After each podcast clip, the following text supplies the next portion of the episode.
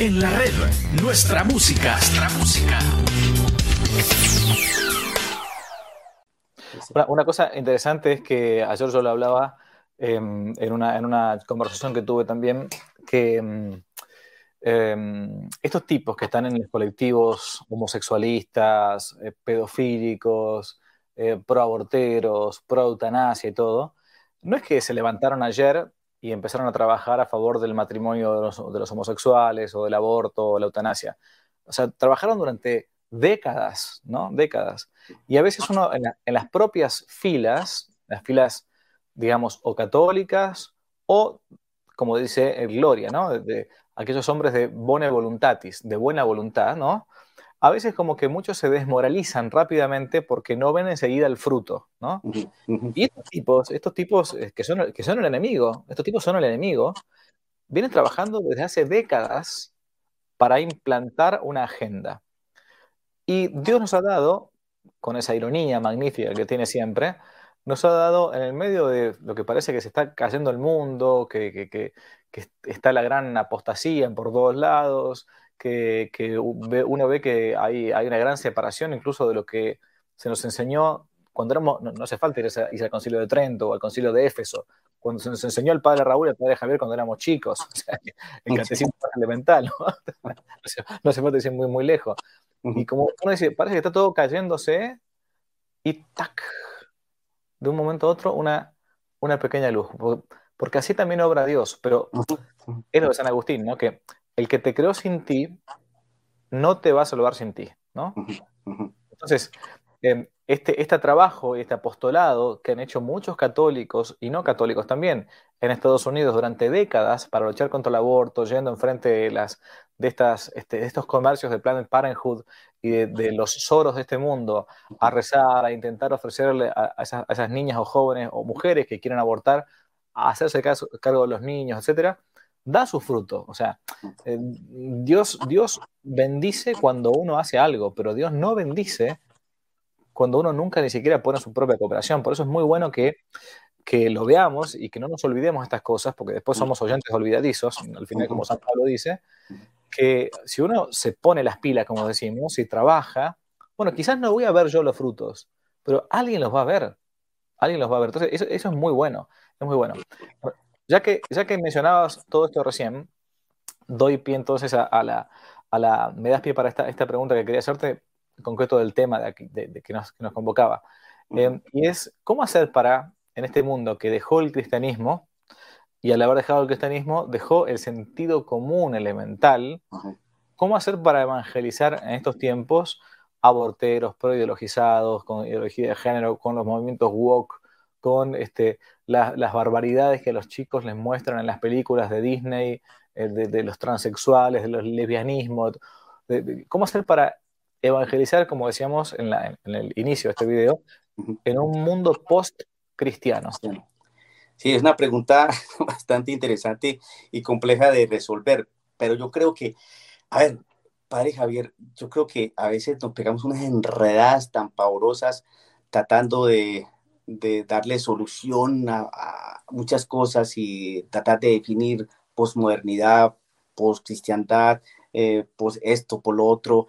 Eh, creo que aquí nos tenemos, nos tenemos que centrar en algo para dar respuesta, alcanzar, dar un poco de respuesta o unas posibilidades de respuesta a la pregunta que tú haces.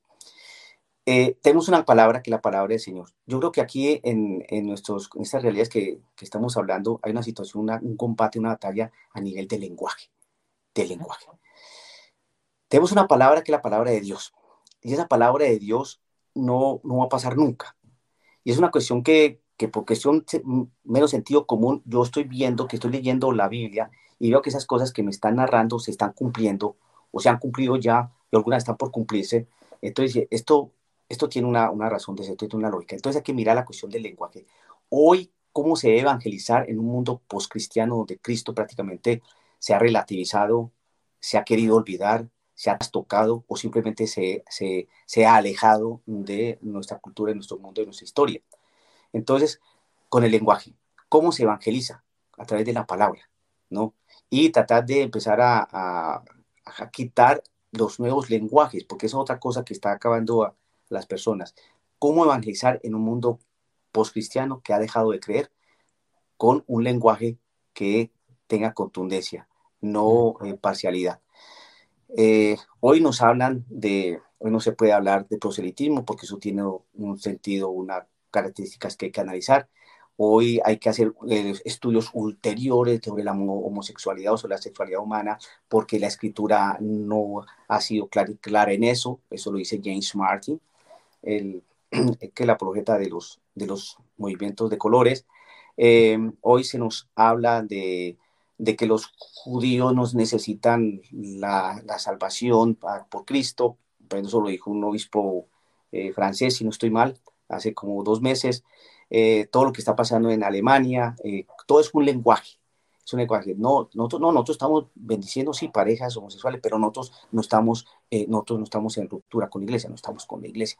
Y así, es un, un lenguaje de pura mentira. Entonces, ¿cómo centrarnos en una verdadera evangelización? ¿Cómo hablarle a Cristo a las personas en el día de hoy? Pues mostrarles el lenguaje del evangelio, punto. Lo que dice ahí, dice esto, punto. No hay que entrar en, cuando usted escuche otra cosa distinta a la que aparece allí, entonces, piénselo. Cuando usted vea que el catecismo nos enseña algo y usted escucha otra cosa distinta de lo que dice el catecismo, entonces empiece a pensar las cosas. Algo no está bien.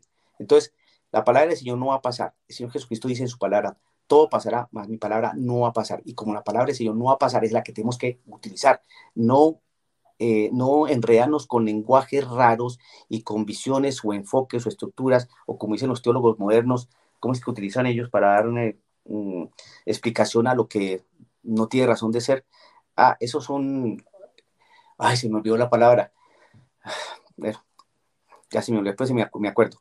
Es simplemente que si nosotros no utilizamos la palabra que está en el Evangelio, si tratamos de, de acomodarla al mundo de hoy, nos vamos a perder.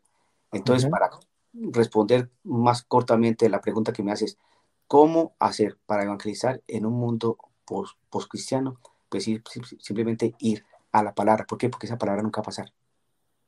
Nunca va a pasar. Y ir directamente a si el Señor dice esto, eso es. Si el Señor dice tal cosa, eso es. No hay que darle más vueltas. Si el Señor dice, su palabra dice que ni los homosexuales, ni los afeminados, ni los hechiceros, ni las prostitutas, ni los borrachos, ni entrarán en el reino de los cielos, eso es. Si le viene a decir otra cosa distinta a eso, póngale atención que eso por ahí no es. Entonces, las cosas son como son. Hablar del fuego que no, del gusano que no muere, que el fuego que no apaga, la separación entre el, el, trigo y la cizaña, ¿no? La separación entre los peces buenos metidos en un canasto y los peces malos que son arrejados al fuego, ¿no? Eh, todo eso, eh, la persona que en la parábola, el hombre que el Señor quiso una fiesta, que quiso una fiesta para su hijo y invitó a toda la gente, a los malos, a los buenos de todos los lugares, y de pronto se encontró en el lugar de fiesta, cuando fue a saludar a la gente, vio a un hombre que no tenía traje de fiesta y le dijo, amigo, ¿dónde está tu traje de fiesta? El hombre no contestó nada, ¿qué dijo el dueño de la fiesta? Sáquenlo. Y mm. hablar de esa división, va a haber una separación, va a haber una separación de los buenos y los malos, va a haber una separación de aquel, ¿no? Que obró bien, vengan benditos de mi Padre, porque me diste, tuve hambre, viste, aparte de mí, a gente de iniquidad, ustedes, eh, va a haber una separación. Es claro, ¿cuál es el evangelio de hoy? Es otro. Un evangelio distinto, un evangelio donde, donde Dios es un, mamerto, donde Dios no es justo, donde Dios no, no, es, no, es, no es amor, sino una misericordia embadurnada de almíbar, donde la injusticia por la misericordia se promueve y un evangelio de mentiras. Ojo con eso. Entonces, ¿por qué tenemos que mantenernos firmes en este momento, en este mundo, en esta era postcristiana? Porque resulta que no están cambiando el evangelio, porque han cambiado la palabra del evangelio, han cambiado lo que el Señor dice en su palabra. Entonces, mantenernos ahí. Y bueno, ¿y, cómo, y cómo, cómo hace uno? Porque esta es la pregunta, también ese es el, si queremos, el, el, el, síntoma de que estamos, que estamos mal, ¿no? Em, ¿cómo, ¿cómo, le metemos el remedio? ¿no? Porque sobre todo, bueno, uno dirá, intentaré formarme, leer en el mundo este post-cristiano, pero sobre todo la, pregunta que a veces nos viene a nosotros, padres, es, em, ¿qué hacer cuando uno se encuentra en una ciudad, donde sea, en el planeta Tierra, donde sea, y resulta que el cura de la parroquia donde yo voy eh, no está predicando justamente las cosas que predica el padre Raúl, por ejemplo, ¿no? En su nueva parroquia ahora que va, a asumir como párroco. O em, no confiesa, o eh, cuando yo le pido que me dé la comunión como, la, como manda la iglesia, no me la quiere dar, porque bueno, qué sé yo, lo que fuera, todavía que han quedado con estas modas últimas de los últimos dos años. ¿Qué hacer entonces? ¿Qué, qué, le puede decir una persona? Porque uno, uno recibe estos, estos, estos mensajes, estas, estos pedidos de ayuda, ¿no? Padre, ¿qué puedo hacer? Me pasa tal cosa. ¿Qué, qué, qué le podemos decir? Eh, sí, eh, eh, tú tienes razón porque muchas personas pues también me han preguntado lo mismo frente a ciertos párrocos que tienen, frente a ciertos sacerdotes, incluso frente a ciertos líderes también laicos que, que los dirigen, que los acompañan. ¿Qué podemos hacer frente a este tipo de gente? Pues yo creo que aquí tenemos que mantener una, un enfoque una, de comunidad, porque no somos islas, no somos un cuerpo, el cuerpo místico de Cristo, y lo que le pasa a este dedito le va a afectar a toda la cabeza, a todo el cuerpo. Entonces que eh, hay unas personas, hay unas zonas del cuerpo que están un poco dañadas, averiadas, y entonces necesitan ser recuperadas, restablecidas por otra, las otras realidades del cuerpo. Yo creo que la mejor forma es crear comunidad. Cuando existe comunidad, entonces son, no son doña, no es don Pepito Pérez ni doña Jacinta López, que por ahí aislados van a quejarse al obispo o al mismo párroco porque predicó malo, porque no está confesando, porque lo vieron con, con un niño por ahí. Es crear comunidad, es decir, crear conciencia que somos iglesia. ¿Y cómo se forma eso? Uno tiene que ganarse a la gente, ganarse a la gente, hacerse querer. Uno tiene que hacerse amar, porque uno se hace antipático, pedante, creído, no orgulloso, la gente lo repele y no estamos para eso. Tenemos que lograr comunidad a través de decirle a la gente, mire, aquí tienen su pastor, aquí tiene gente que los quiere, que los anima, que los acompaña, que les celebre la Eucaristía, que los, les, les celebre los sacramentos, que les enseña el catecismo, hacerse querer. La gente cree, entonces tienen mm, claridad y tienen conciencia de que hay un verdadero pastor. El día que lo muevan a uno, ya, ya se creó una comunidad allí. Y entonces la gente va a notar que le están predicando otra cosa, que le están enseñando otra cosa. Entonces van y ya en grupito van y se mira, ¿sabes qué? Así tiene que ser, es una manera de resistir sin ningún tipo de grosería, ni de violencia, ni nada. Pero como hacían las, las personas, mira, eh, la Sagrada Escritura nos enseña, nos van a perseguir de pueblo en pueblo y nos van a cansar hasta no darnos muertes. Eso dice la Escritura y van a ir de pueblo en pueblo, nos van a perseguir así. A mí me trasladaron a, a otro lugar, a ver quién se va allá a poner problemas, porque así es. Entonces, eh, eh, pero hay que seguir en la lucha, pero sí crear conciencia de que existe Jesús, de que existe esperanza, de que existe su palabra, que a pesar de tantas circunstancias, tantas cosas feas, Él está ahí con nosotros, que vienen, vienen problemas más complejos y situaciones más difíciles para la iglesia, que eso no tengan por duda, que eso va a llegar, pero tenemos que estar preparados. ¿Por qué? Porque eso el Señor nos lo avisó, el Señor nos lo advirtió. Estas cosas que estoy diciendo aquí simplemente es repetición de lo que el Señor Jesucristo nos ha enseñado. Vayan y enseñen por todas las criaturas, todas las tienen tienen nombre para el Espíritu Santo y enseñen a cumplir lo que yo les he enseñado. Esto que estoy transmitiendo aquí, lo que el Señor nos ha enseñado, que, que nos van a perseguir, que nos van a, que se van a meter lobos, que van a meter falsos profetas. Entonces hay que crear comunidad y decirle a la gente, mire hermano, forme comunidad, oren juntos, lean la palabra juntos, recen el rosario juntos y caminando juntos van a darse cuenta quién es un mal pastor. Por los frutos lo reconocerán, dice el Señor. Pues es, hay que enseñar la palabra del Señor al enseñar la palabra del Señor, la gente va a estar alerta.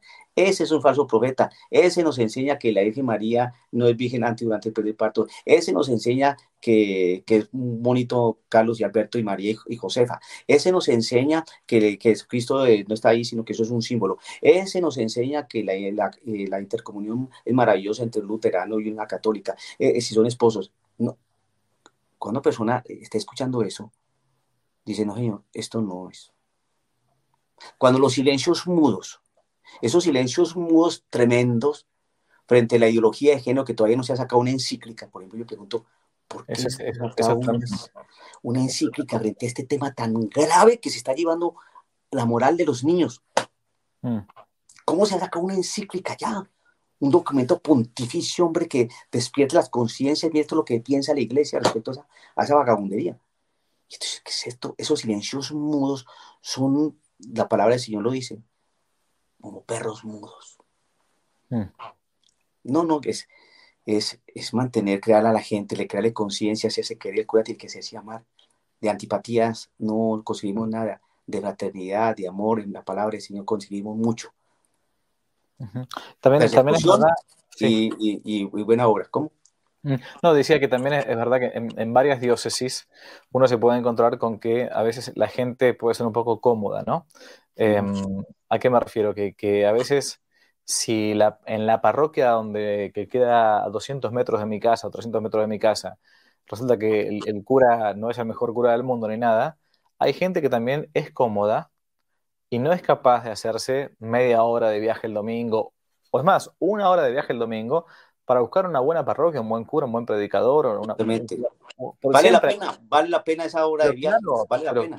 pero, pero a ver, por más que eh, nos encontremos en una situación muy, pero muy difícil en la iglesia, no estoy siendo este, sutil, sino realmente muy difícil. A ver, siempre quedan, y lo sé, siempre queda, y yo que tengo, por, incluso por el trabajo, muchas veces viajo, ahora estoy viajando a México, después a España, siempre se encuentran en todas las diócesis buenas curas, santos sacerdotes, fieles a la iglesia. Cuanto más jóvenes, muchas veces, a veces sucede esto, que Ah, no, han, no han recibido todo el run run este del, del, del posconcilio, de que viene la primavera de la iglesia, que acá cambió todo. Que Cuanto más jóvenes son, les digo por experiencia, quizás más conocen el catecismo, me parece a mí. No digo que los viejos sean siempre malos, no, no, no. Pero a veces uno se encuentra con estas cosas, ¿no? Eh, esa generación, digamos, de Juan Pablo II o de Benedicto XVI, que, que tuvo una, formación bastante buena en el seminario. Pero digo, hay gente que es cómoda y dice, no, porque la, parroquia de, en mi casa este no me da la comunión como yo quiero, no, que, o no confiesa bien. Escúchenme, yo conozco gente que hace una hora y media de viaje cada domingo para ir y una hora y media de viaje para volver, para ir a una misa medianamente digna. Y cuando uno tiene que ir al médico, el médico del cuerpo no se, no se opera con el primer doctor que encuentra, busca el mejor, digamos, ¿no? Bueno, yo tengo que dar la comunión a mis hijos, la confirmación, tengo que confesarme, lo que sea, bueno, Obviamente sería ideal que en la, esquina de mi casa tenga el padre Pío de, párroco o el, cura de Ars de párroco. Bueno, pero te tocó el padre Javier, ¿qué va a ser? Paciencia. sí, el padre Raúl. el padre Raúl, buscate otro cura, buscate otro cura, o sea, mm. caminen en la calle, o sea, búsquenlo, la verdad que... Mm. entonces, porque si no, eh, es llorar sobre, sobre la leche derramada y no, no, no hacer nada. Nuestra música. Nuestra música en la red.